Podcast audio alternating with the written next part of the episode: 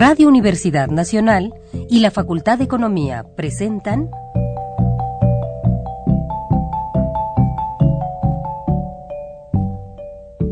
Los bienes terrenales.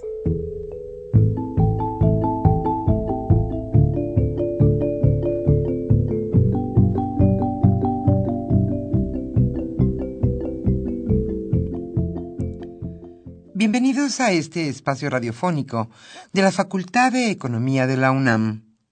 Como cada semana, estamos aquí con ustedes para reflexionar sobre un tema interesante relacionado con la economía, la política, la cultura y las cuestiones sociales. En nuestra mesa de análisis participan destacados especialistas, quienes nos acompañan hoy en este estudio y como siempre, le invitamos a participar en este programa a través de sus llamadas telefónicas. Para nosotros es un gusto saber que usted desde su casa, desde su oficina o en el lugar donde se encuentre, se interesa en el tema que tratamos. Nuestro número 5536-8989. Repito con mucho gusto, 5536 89 89.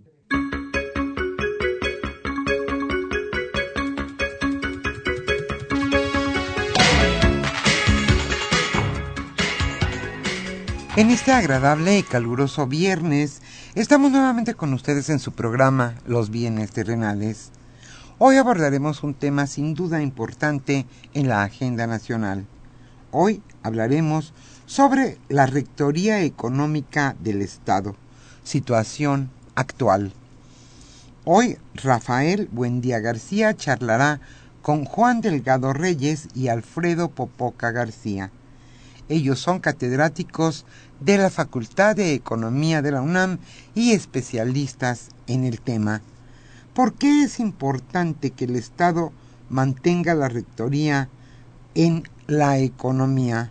Hoy ese será nuestro tema. ¿Cuál es la situación actual en nuestro país? Le invitamos como siempre a participar en este programa a través de sus llamadas telefónicas. Para nosotros es un gusto que usted se comunique a este programa. Hoy estaremos obsequiando a los primeros radioescuchas que se comuniquen Estado y Desarrollo, la formación de la economía mixta mexicana en el siglo XX.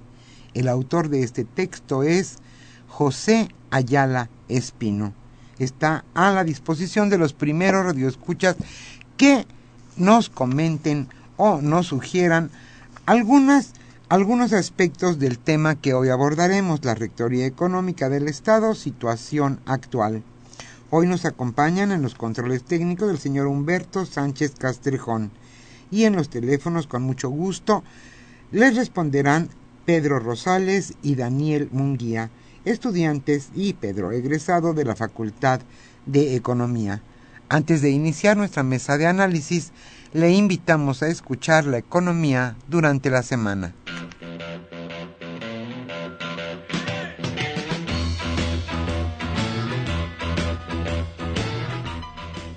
La economía durante la semana.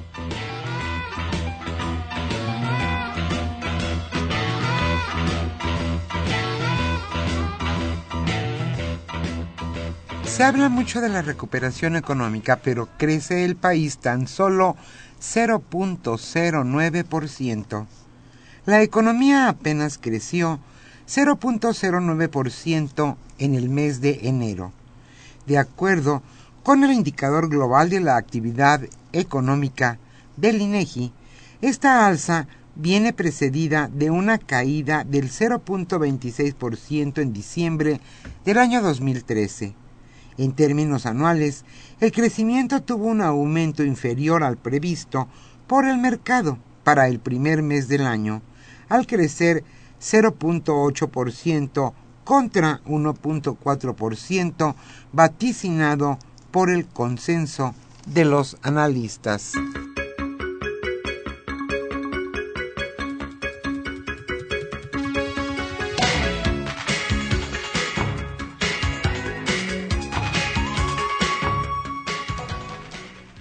Sigue en boca de todos el precio de los limones. Diconsa acordó con productores michoacanos ofrecer el limón a 26 pesos por kilo en 6 mil de sus 26 mil tiendas.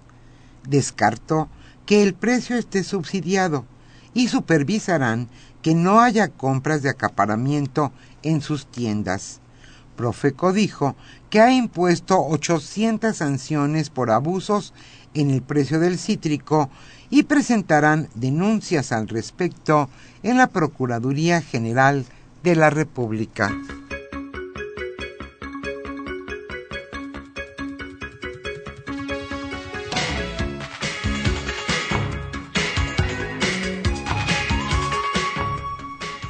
Más impuestos, dificultad para pagar impuestos y, por supuesto, la carestía en aumento. Pero ahora habrá otra carga. Obligarán a todos a tener un seguro carretero. El seguro obligatorio de responsabilidad civil para tránsito carretero será obligatorio a partir de septiembre de 2014.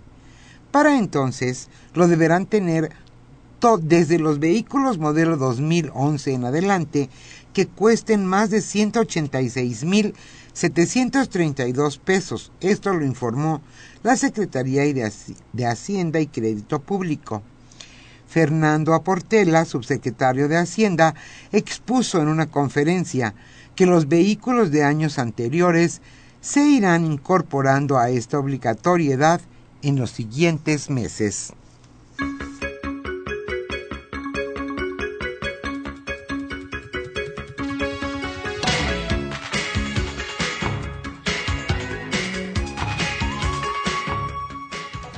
Las empresas fantasmas. Hay empresas que se crean, dan facturas y luego desaparecen. Existen operaciones simuladas con facturas en la que el crimen organizado podría tener alguna relación.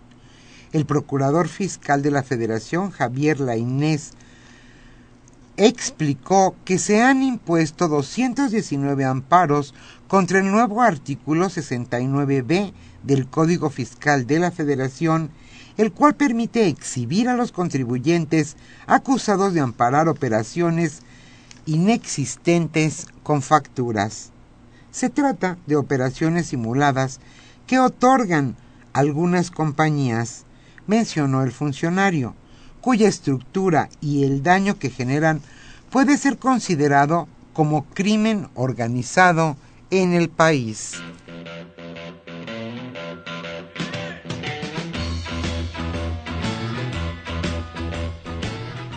El tema de hoy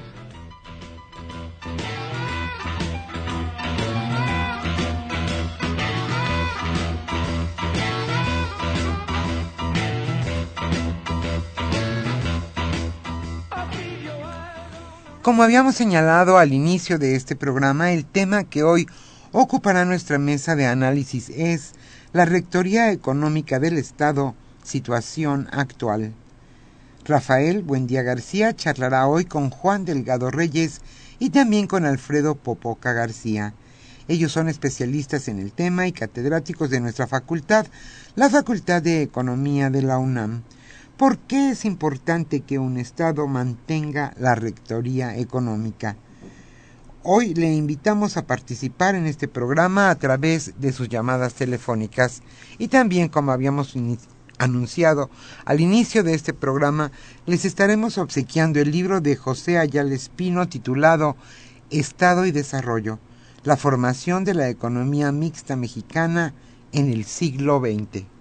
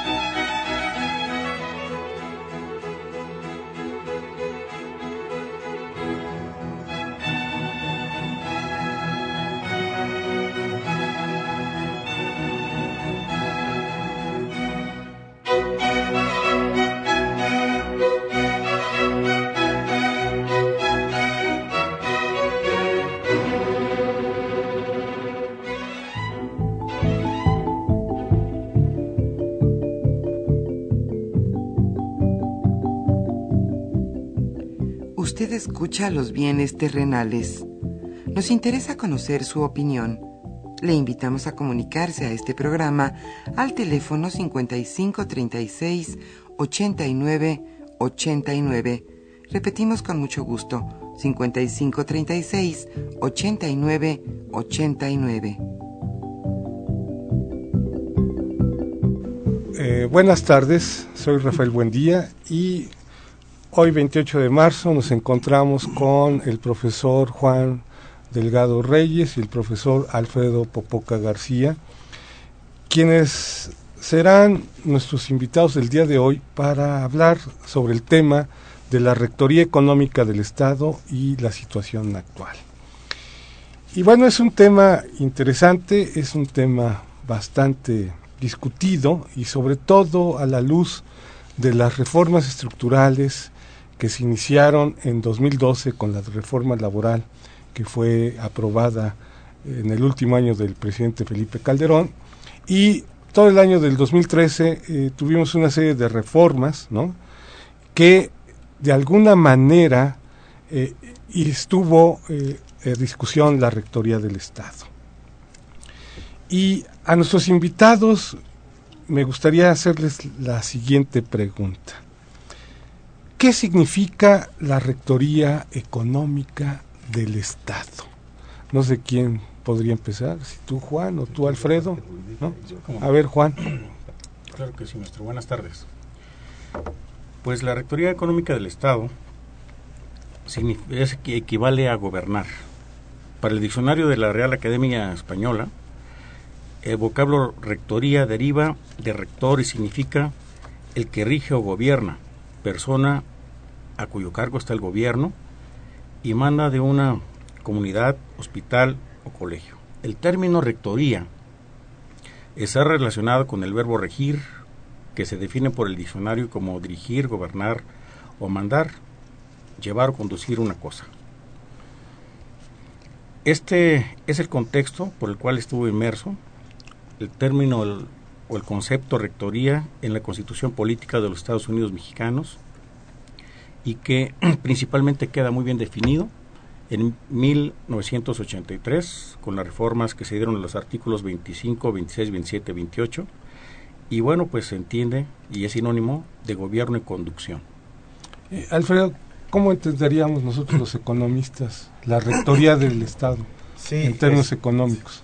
En términos económicos lo que significa la rectoría del Estado es que el Estado es el que debe de establecer el patrón de desarrollo económico, el patrón de desarrollo de la economía.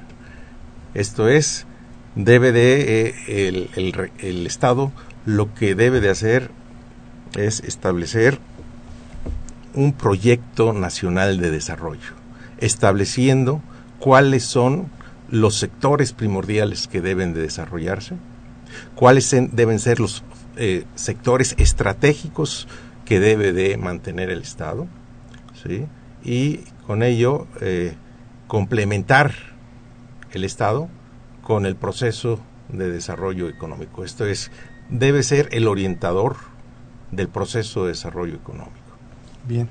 Ahora, la Constitución mexicana eh, de 1917, que es la que nos rige, eh, tiene más o menos unos 136 artículos, 138 artículos. 136. 136 artículos.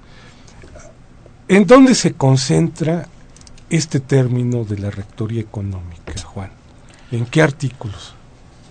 Se concentra específicamente en el artículo 25 constitucional, que nos refiere, bueno, ya el profesor Popoca nos decía efectivamente que cuáles son los las áreas en cierta medida que debe comprender eh, la rectoría del Estado. El Estado va más allá incluso. Pero atendiendo esta parte de la, pregunta, se concentra específicamente en este artículo 25, en el 26, 27, 28 constitucionales. Pero no deja de lado la, la intención del constituyente originario, nos permite eh, irnos a la historia y en principio los artículos que tenían que ver con esta rectoría del Estado en 1917 es el 27, 28 y 123.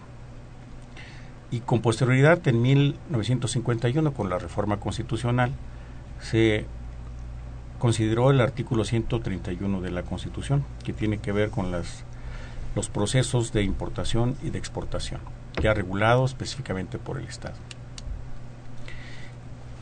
También se han agrupado dentro de, esta, de este proceso que se le ha llamado, se le conoce como el capítulo económico del Estado, otros artículos.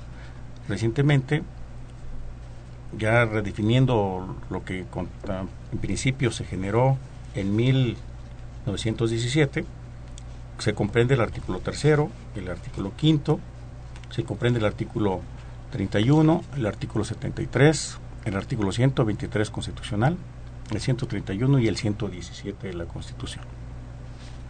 Específicamente. ok. Alfredo, y digamos, eh, nosotros los economistas eh, siempre hablamos del gasto público, hablamos de las empresas públicas, de las entidades paraestatales, que son expresiones muy concretas de cómo dirigir eh, la actuación del Estado en la economía.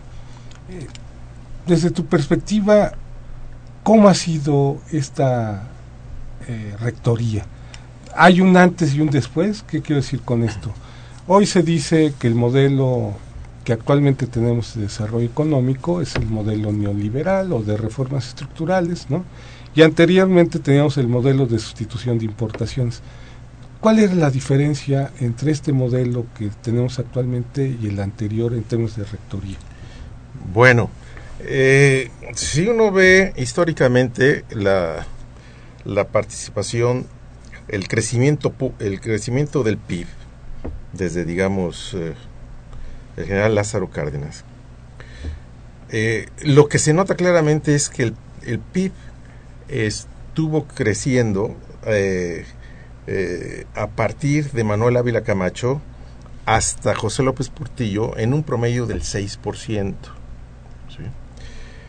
Todo este periodo se conoce y particularmente durante los 30, 40, este, como el proceso eh, de sustitución de importaciones.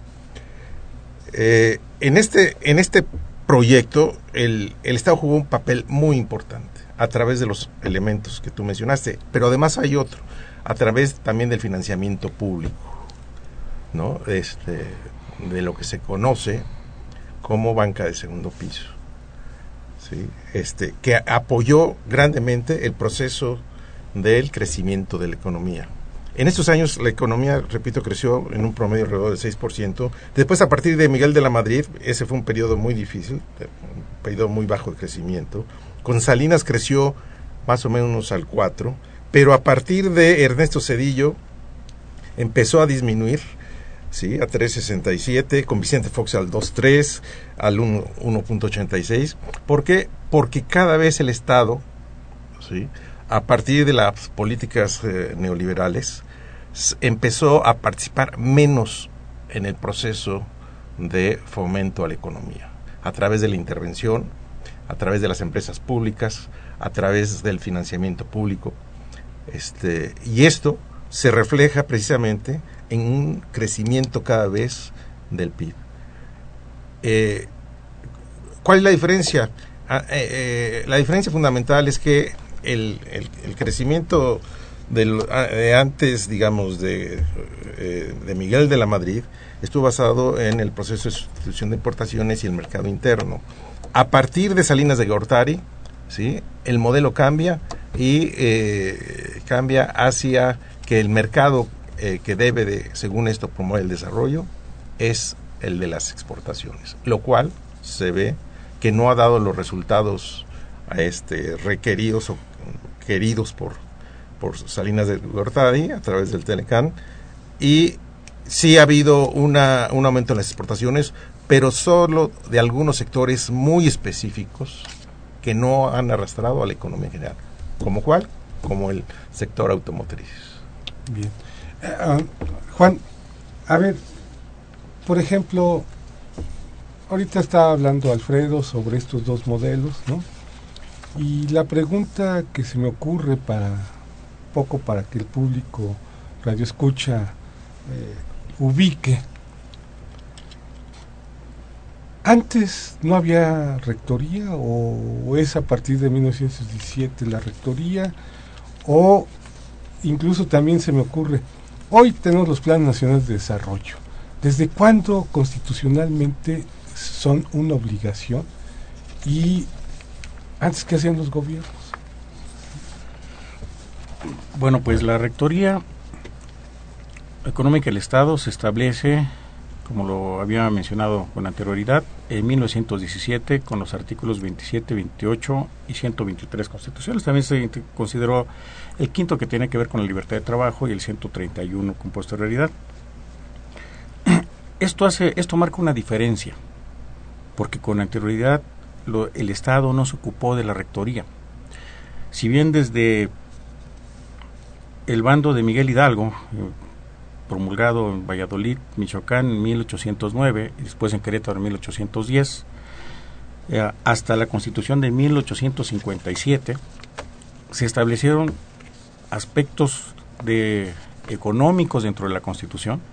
No había un apartado específico, no se regía, no había una obligación por parte del Estado de ocuparse de una rectoría, de la conducción de la, economía. Y aquí quiero hacer una diferencia. Eh, una cosa es la intervención en la economía por parte del Estado y otra, otra cosa es dirigirlo, que tiene que ver con la parte de la rectoría. Consecuentemente, para llevar a cabo la rectoría o dirigir la economía, como es el, caso del ente estatal, lo tiene que hacer a través de planes o programas. Y esta cuestión de planeación tiene que ver con ingreso y tiene que ver con gasto. Es decir, toda la parte de las finanzas públicas deben estar debidamente adecuadas para que esto se llevara a cabo. Se inicia precisamente con en 1917, pero ya en este contexto con las garantías individuales que ya se traían de 1857 a 17 y posteriormente incorporar dentro de esta constitución a los grupos sociales, al público y al privado, implicaba que ya no era nada más el individuo frente al Estado, sino que también los los grupos sociales frente al Estado.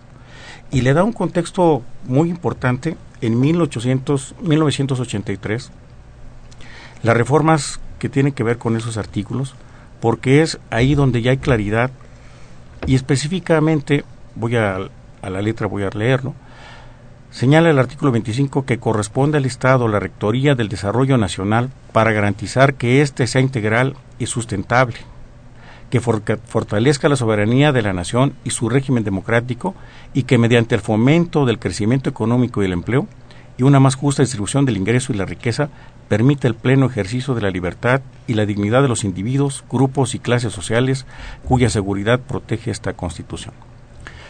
Caso muy diferente a otros ordenamientos constitucionales que ya habían, pero que no se ocupaban de esto.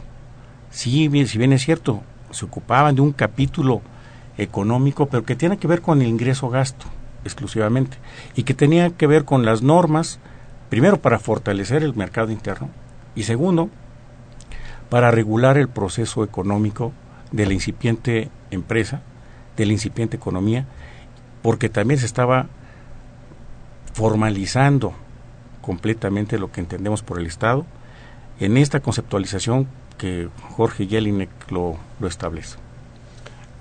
Eh, Alfredo, un poco para redondear lo que estaba diciendo Juan. Ah, el Estado mexicano, en cuanto a su intervención económica, en la economía mexicana, más muy concretamente, o a través de sus planes nacionales de desarrollo, ¿ha cambiado la intervención? Sí, sí ha cambiado para empezar, en términos generales, se, ha reducido. Pero, eh, ¿en qué sentido la reducción? Sí, se ha reducido. Por un lado, eh, eh, se vendieron una gran cantidad de empresas estatales para estatales, este, que algunas sí justificaba posiblemente la venta, sí, este, también también ha disminuido en términos de su, su gasto su gasto público sí, relativamente este cada vez es menor la intervención del Estado en la economía eh, y cada vez es mayor la intervención eh, del, del, mercado. Eh, sin embargo, aunque todavía se reconocen y, y los gobiernos neoliberales de, que fueron sobre todo desde Miguel de la Madrid, Salinas de Gortari, este Cedillo en particular y bueno, y los y los panistas, aunque todavía reconocen la intervención del Estado, pero la han reducido al mínimo. ¿Sí? Este no la participación del Estado ya no contribuye en la, en la, en la forma que contribuía anteriormente, pero además yo lo que insisto es de que no ha habido desde, desde hace cinco o seis sexenios un patrón de desarrollo. Esto es qué queremos como país.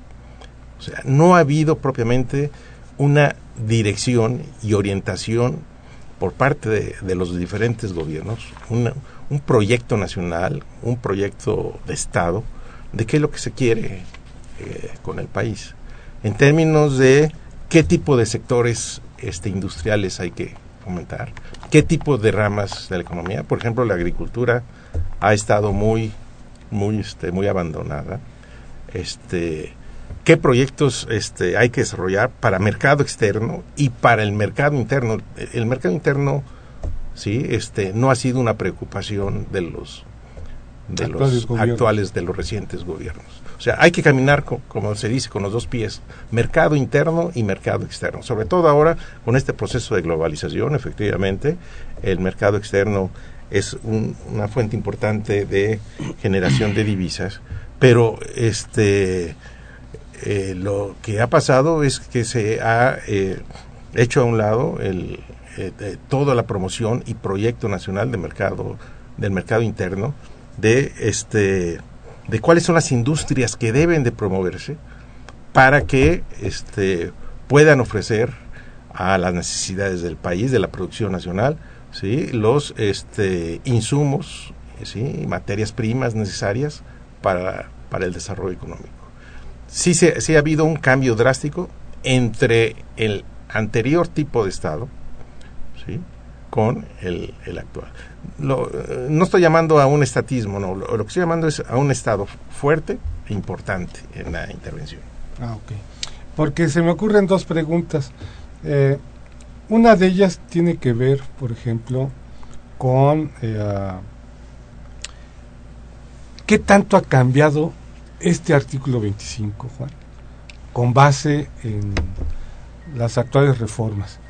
Y se me ocurre otra pregunta para ti, Alfredo, que estás hablando sobre estas formas y este asunto eh, del proyecto de desarrollo económico. Eh, vamos a hacer una pequeña pausa y pongamos en el tintero estas dos preguntas para regresar y entonces meternos a la situación actual sobre las reformas estructurales y si ha cambiado este intervencionismo. ¿no? Bueno, hacemos el corte.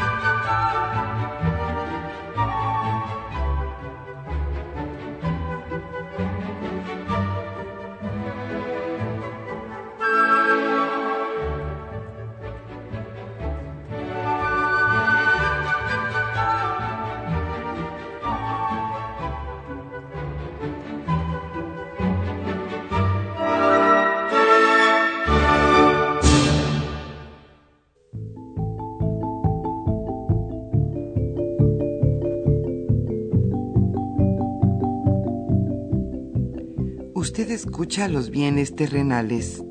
Nos interesa conocer su opinión. Le invitamos a comunicarse a este programa al teléfono 5536 89 89. Repetimos con mucho gusto, 5536 89 89.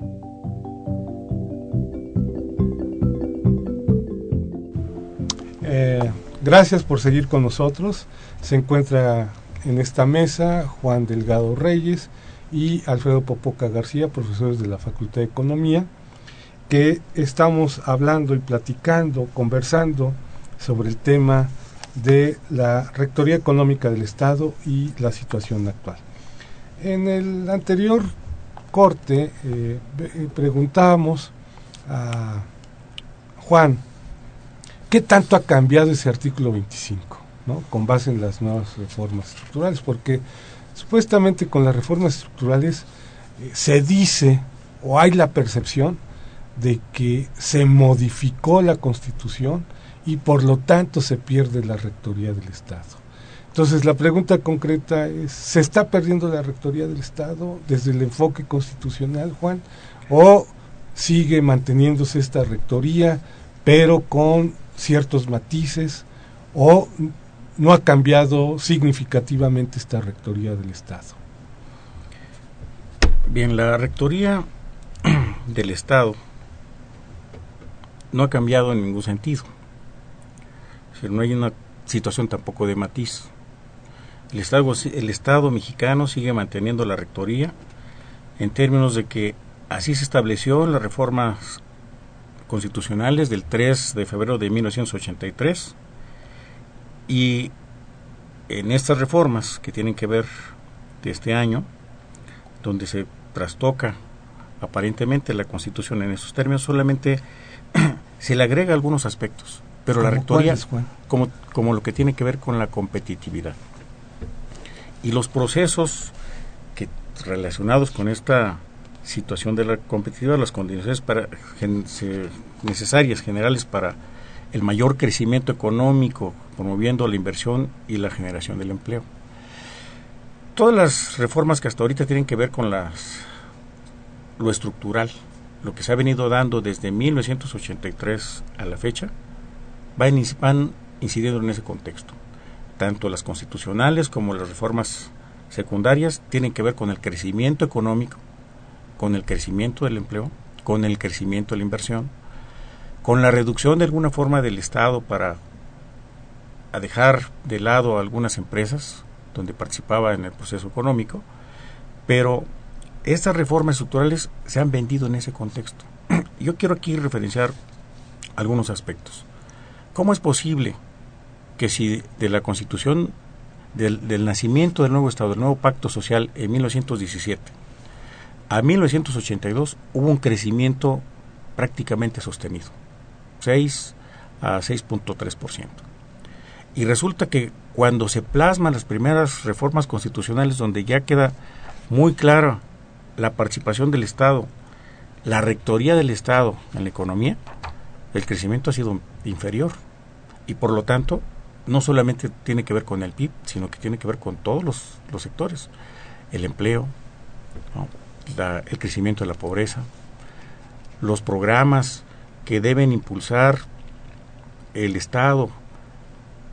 Aquí hay un punto que, se establece contra frente a la mano invisible del mercado, que es lo que se estaba eh, proponiendo, se requería la mano visible del Estado.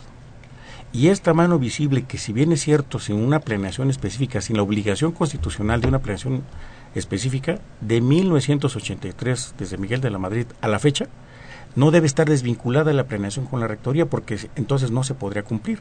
Y me remito de nueva cuenta, y las dos reformas, porque se conserva esa parte del artículo 25 constitucional. En el segundo párrafo, el Estado planeará, conducirá, coordinará y orientará la actividad económica nacional y llevará a cabo la regulación y fomento de las actividades que demande el interés general en el mercado de libertades que otorga esta en el marco de libertades que otorga esta Constitución. Ese mismo punto, ese mismo texto se sigue conservando. Lo único que se está tratando de meter ahora es las cuestiones de la competitividad, donde el Estado debe Fomentará de fomentar. Entonces creo que hasta se fortalece en ese punto. se fortalece entonces la rectoría. ¿no? Entonces, digamos que nuestra percepción, esta generalizada de que está perdiendo la rectoría, sería una percepción mal fundada, Juan. Sí, porque la Constitución, es decir, seguimos manteniendo en la Constitución esa conducción del Estado, esa intervención del Estado de manera directa en el proceso del desarrollo económico. Pero para lograr eso, hablaba yo de la Planeación Nacional del Desarrollo. Ya tenemos los planes nacionales de desarrollo, pero a la par se tienen que ir revisando, con independencia que hay otros planteamientos que tienen que ver con el ingreso del- de, de los recursos que se debe llegar el Estado, y bueno, pues incluso la misma OCDE que tiene que ver con el gasto que los Estados miembros generan. En el caso de México estamos por el 14% aproximadamente del PIB, cuando debe ser el doble, en ese sentido. Pero con independenciamente del ingreso-gasto, también hay que revisar la transparencia de los recursos. Tenemos que ir a la rendición de cuentas. Pero ¿cómo se va a llevar a cabo esa revisión, esa, trans- esa transparencia de los recursos y la rendición de cuentas? Porque ahí, en, en consecuencia, entendemos que la rectoría del Estado no le corresponde nada más al Ejecutivo Federal. Entiéndase también como parte del, del Estado. Está la Cámara de Diputados, está la Cámara de Senadores en las funciones que a, uno, que a cada uno les corresponde como Congreso General Incluso el judicial. y también el judicial para revisar en ese sentido las normas, cuidando las- el precepto constitucional hasta las normas secundarias. Alfredo, ahorita acaba de mencionar Juan acerca de los resultados, la cuestión de la rectoría. Y bueno, los últimos, eh, digamos, avances en la teoría económica nos dice que el Estado y la intervención del Estado en el mercado, porque aquí hay una gran diferencia, ¿no? Una cosa es la economía en su conjunto y otra es la aseveración de la intervención del Estado en la economía. Y algunos teóricos, eh, economistas, dicen que la intervención del Estado en el mercado es una variable exógena negativa. ¿Estarías tú de acuerdo con esa aseveración?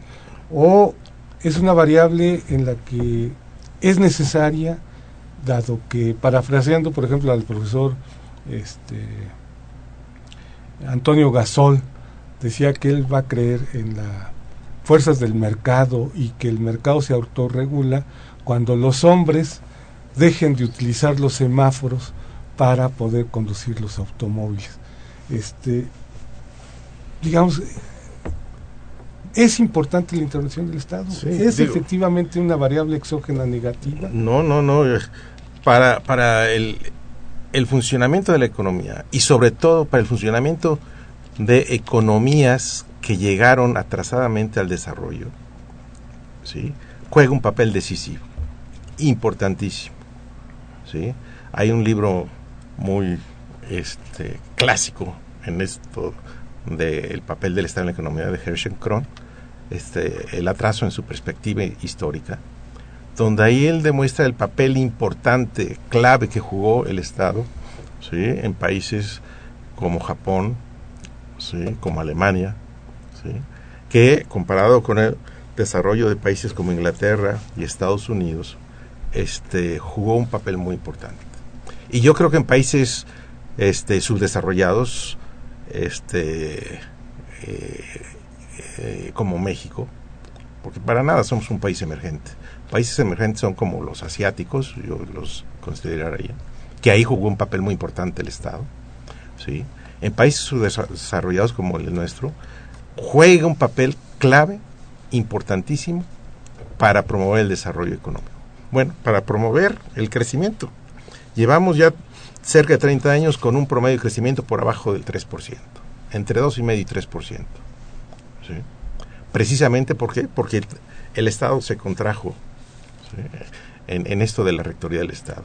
Y eh, es, esto de que yo llamo proyecto nacional, bueno, un instrumento muy importante y que está en la Constitución, era lo que hablaba el maestro Delgado, es la planeación económica. O sea, es lo que se conoce o se conocía, porque ya en las escuelas de economía creo que ya ni se enseñan, la planeación indicativa. O sea, debe ser el Estado el que a través de una planeación indicativa de cómo orienta sus recursos, de cómo promueve el, este, el financiamiento, este, su gasto público, ¿sí? Eh, pueda servir ¿sí? como eh, elemento que atrae ¿sí? a eh, el desarrollo de la iniciativa privada. Yo creo que este el Estado por eso juega un papel clave para el para el crecimiento económico. Ah, bueno, a ver, si tomamos en cuenta que las reformas eh, se supone que es para modificar las reglas del juego del mercado, ¿no? o las estructuras que establece el mercado. Estas eh, reformas económicas que acabamos de aprobar como país tienen el propósito de mejorar eh, la economía. Tienen el propósito, lo que tú decías, Juan, que se incluyó la competitividad. ¿no? Y nos acabas de decir que se sigue manteniendo la rectoría, incluso se consolida. ¿Cómo podríamos nosotros entonces eh, lograr esa competitividad que acabamos de incluir en el artículo 25? ¿Es a través de las, las leyes reglamentarias, las leyes secundarias que llaman? ¿O es otros elementos que debemos incidir? Bueno, la tradición en México parece que desde 1917 llama la atención de que todo se quiere poner en la Constitución. Por lo tanto, debe sufrir muchísimas reformas. No había necesidad de reformar la Constitución para, esos efectos, para esos efectos de la Rectoría. Porque si ya es obligación del Estado promover el desarrollo económico, ¿cómo lo tiene que hacer? Si leyéramos el contexto global del artículo 25, implicaría que bueno, pues habría que agregarle ese punto. Y en consecuencia, no ha funcionado la economía, el Estado no ha dado respuesta, porque estamos hablando ahorita del Estado, pero también tiene que ver con la respuesta de los particulares, con las empresas, con la inversión. Todas las reformas que se han generado desde 1983, y voy desde la, un punto álgido que tuvo que ver con 1992, con, la, con las reformas del 27 constitucional, ¿Para qué se generó? Se firmó un tratado de libre comercio y cuál era, cuál era el sentido de ese crecimiento económico. ¿Qué iba a haber? Mayor empleo, mayor inversión, mayor crecimiento y mayor bienestar. ¿Qué ese es el otro punto que se está olvidando. El Estado es el único responsable del bienestar económico en el contexto social, cosa diferente al objeto o a los objetivos de la empresa. La empresa no persigue otra cosa más que una cuestión de lucro. Pero en este sentido de la rectoría, que el reclamo es precisamente, se le dotó al Estado con toda una serie de instrumentos jurídicos a partir de la Constitución y a partir de otros ordenamientos secundarios, porque se han, se han generado muchas leyes con base desde esas reformas, como es el caso de la ley de planeación, de la misma ley de las entidades paraestatales, de toda una serie de, desde la misma, del decreto de presupuesto de egresos de la, de la Federación, todas las leyes que tienen que ver con la captación de los recursos en la parte fiscal y en la parte de la revisión del gasto y en la parte de la asignación del gasto. Entonces, ¿qué es lo que hace falta? Porque hay mayor, porque hay corrupción, porque hay desviación de los recursos, porque ya no hay eficiencia en el diseño de los recursos y en los resultados. ¿Por qué si tenemos una planeación? Y qué curioso, porque desde 1900 83 a la fecha, parece ser que los planes nacionales de desarrollo se hacen a un lado, que es una cuestión de cumplimiento de ley, pero lo que sí son cumplibles, pues bueno, por ejemplo, tenemos el programa inmediato de, de, reordenación económica, que es el PIRE, programa de aliento y crecimiento, PAC, Pacto de, Solidaridad Económica, el Pacto para la Estabilidad y Crecimiento Económico, por mencionar algunos, y últimamente ¿A qué se le da, a qué se le da peso? Al Pacto por México, que se firmó cuando este nuevo gobierno inicia su gestión, más relevante todavía que la planeación nacional en este sexenio. ¿Qué es lo que se está haciendo? ¿Qué seguimiento se le está dando? Pero bueno, también tenemos como parte del trabajo y del seguimiento del gobierno federal, específicamente el Ejecutivo, sí rinde un informe en donde hace referencia al pacto, pero en la sociedad, ¿cómo se está cumpliendo con esta rectoría económica del Estado? Este deber del Estado, plásmese en la Constitución, revisado en un momento dado este informe por la Cámara de Diputados y la Cámara de Senadores en términos de sus funciones y también que tiene que ver con la cuenta de la Hacienda Pública Federal. ¿Qué está pasando con ese, no con los pactos, sino qué pasa con la planeación nacional ligada a esta rectoría del Estado, en donde la, la máxima responsabilidad del ente social, que es la más, la más importante expresión social, está cumpliendo para un beneficio general, que tiene que ver con el bienestar.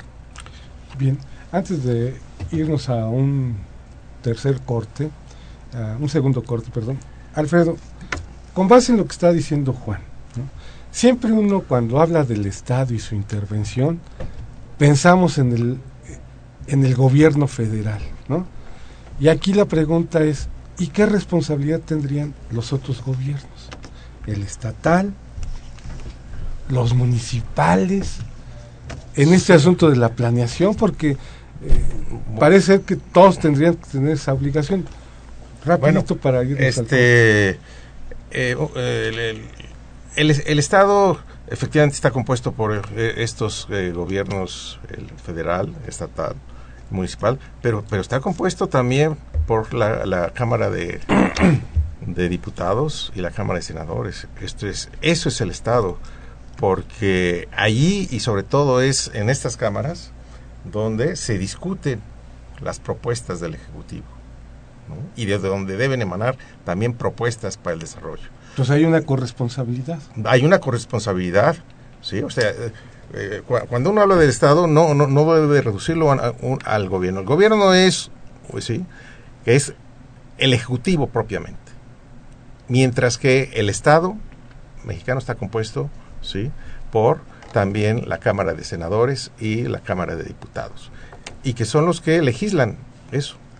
Se dedican a legislar las leyes que debe promover ¿sí? Eh, el bienestar de la, de la comunidad, sea económica, sea social, ¿sí?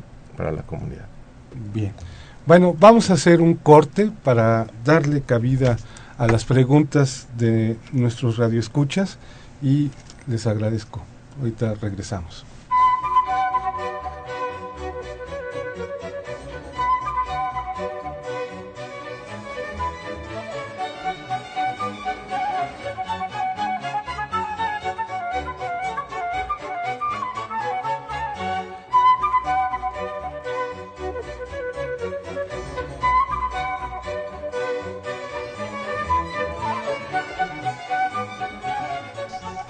Bueno, regresamos y vamos a darle pie a nuestros radioescuchas.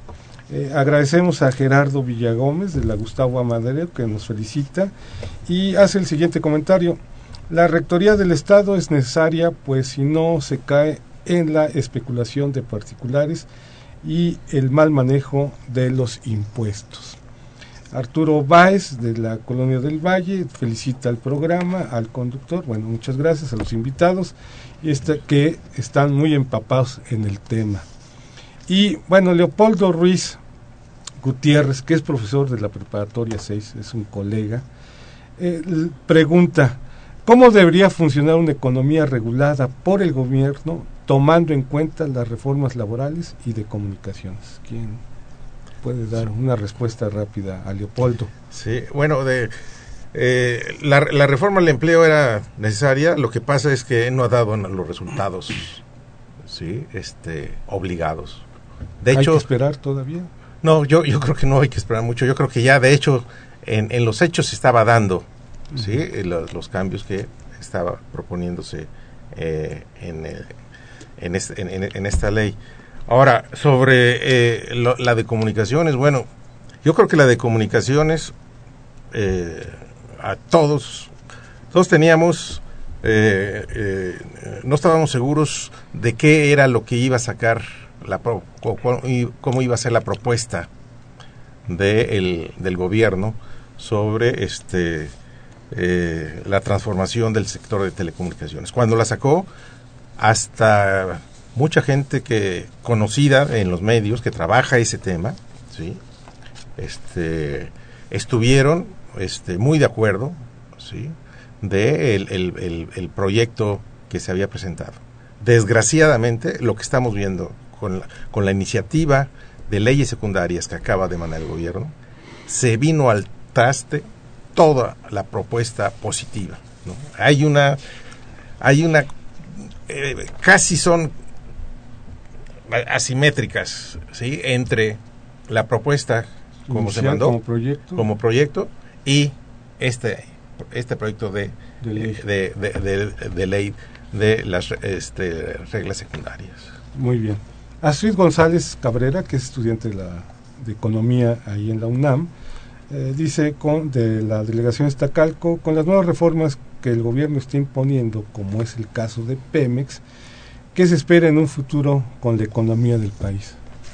¿Y qué esperaríamos con las reformas? ¿Mejorar o, es todavía incierto? Bueno, ninguna reforma se hace precisamente para que haya una, una condiciones negativas. Las reformas tienen un propósito, que es, y tienen esa intención de crecimiento, de desarrollo y de impulso a la productividad y sobre todo de beneficio económico y social. Muy bien. Juan Manuel Perrusquía, que es periodista de la delegación Cuauhtémoc, les hace la siguiente pregunta. ¿Qué propuestas dan los invitados para que el Estado tenga una mayor intervención estatal y se corrijan las fallas del mercado? A ver quién, quién le contesta a Juan Manuel. Yo le contesto. Bueno, pues el Estado para que subsista necesita recursos. El presidente no trabaja gratis, ni los secretarios. Por lo tanto, los programas de impulso y que tienen que ver con la cuestión de desarrollo social y desarrollo a la competitividad, desarrollo, precisamente estos esos aspectos que tienen que, están relacionados con la con los energéticos y las comunicaciones, tienen que ver con mayores gastos y para tener mayores gastos se requieren específicamente también mayores recursos. Ese es el punto de impulso. El Estado se va a mover en y de mejor manera en el medio que tenga mayores captaciones de recursos. Sí, sí este, yo complementaría. No, no, es, no es solamente eso sino también, bueno, en, cuanto a la reforma energética, lo que hay que esperar ahora son las, las este, leyes secundarias. Que no nos vaya a salir este, algo parecido, con, algo parecido con lo de telecomunicaciones. En especial, ahí hay un rubro muy importante, lo de contratos. Esto, ahí tiene que ver, el papel de la, de la inversión extranjera es muy importante para ver precisamente cómo es que se va a repartir el producto de la producción del excedente generado por el sector. En el caso del, en el, caso del sector. Y, es, y, además, bueno, eso, los resultados nos los van a dar hasta en el mediano y largo plazo, porque ahí son inversiones fuertes, igual que en, igual que en telecomunicaciones. Por ejemplo, Berta Martínez, le agradecemos su llamada y nos dice, el Estado es un Estado fallido, neoliberal, a merced del mercado y como tal nos domina los Estados Unidos. Ah, Ángel Cruz Vidal de Tlalnepantla nos dice es importante que el Estado participe en la economía, pues se frenan los monopolios y la voracidad de las empresas privadas. Pero aquí tenemos una pregunta de Jesús Ríos de la Miguel Hidalgo y nos dice que tras la culminación de las llamadas reformas estructurales, el Estado mexicano queda debilitado como nunca. ¿no? ¿Realmente queda debilitado? No, quiero explicar esa parte del contexto del Estado. El Estado se integra con tres elementos. El Estado es un término jurídico, no sociológico, y no tiene otra connotación más que el hablar de, territorio, población y poder. y lo único que se ha modificado con respecto al Estado es porque México en el siglo antepasado perdió el 60 prácticamente por ciento de su territorio. Al contrario, aquí el Estado ha venido creciendo con la, con la población. Y en este contexto, el Estado no se debilita. No hay una debilitación desde la, desde la parte constitucional, es decir, yo le invito a que lea estos artículos, pero el Estado no se achica. Bueno, lo único que ha pasado es que se, una parte de la administración pública paraestatal fue la que se desapareció, pero el Estado sigue operando, sigue funcionando. Bueno, bueno, le damos gracias a Jesús Ríos, a José Guadalupe Medina de Ciudad de Zahualcoyot. Dice, ¿cuánto tiempo más sobreviviremos en México? Espero que mucho. Y no sobrevivamos, sino que vivamos. Y Alicia Altamirano, Benito Juárez, dice, ¿qué papel ha jugado la Rectoría del Estado? Yo creo que ya hemos estado respondiendo en el campo y en el consumo alimentario. ¿Qué piensan del paro agrícola organizado por los productores que se llevará la siguiente semana en Chihuahua? Vamos a dar término al programa. Le agradezco mucho al profesor Popoca, Alfredo Popoca y a Juan Delgado por su participación en este tema que es muy debatible, pero muy importante para nosotros. Muchas gracias y nos vemos el próximo viernes. Muchas gracias. Gracias. Agradecemos su atención y participación en este programa a través de sus llamadas telefónicas y la invitamos la próxima semana a la misma hora en otro programa más de los bienes terrenales. La coordinación general fue de Carlos Javier Cabrera Adame, la coordinación académica de Aníbal Gutiérrez, Roberto Cabral, Alejandro Pérez Pascual, Rubén Antonio Miguel y Leonardo Lomelí Vanegas. En los controles técnicos, nuestros compañeros Miguel Ángel Ferrini y Agustín Mulia. Y en la voz y producción, su amiga Irma Espinosa, quien se despide de ustedes y le desea un agradable fin de semana.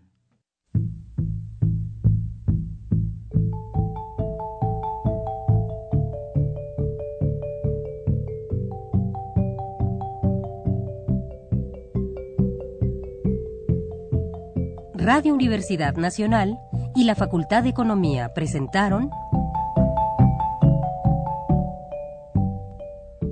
Los bienes terrenales.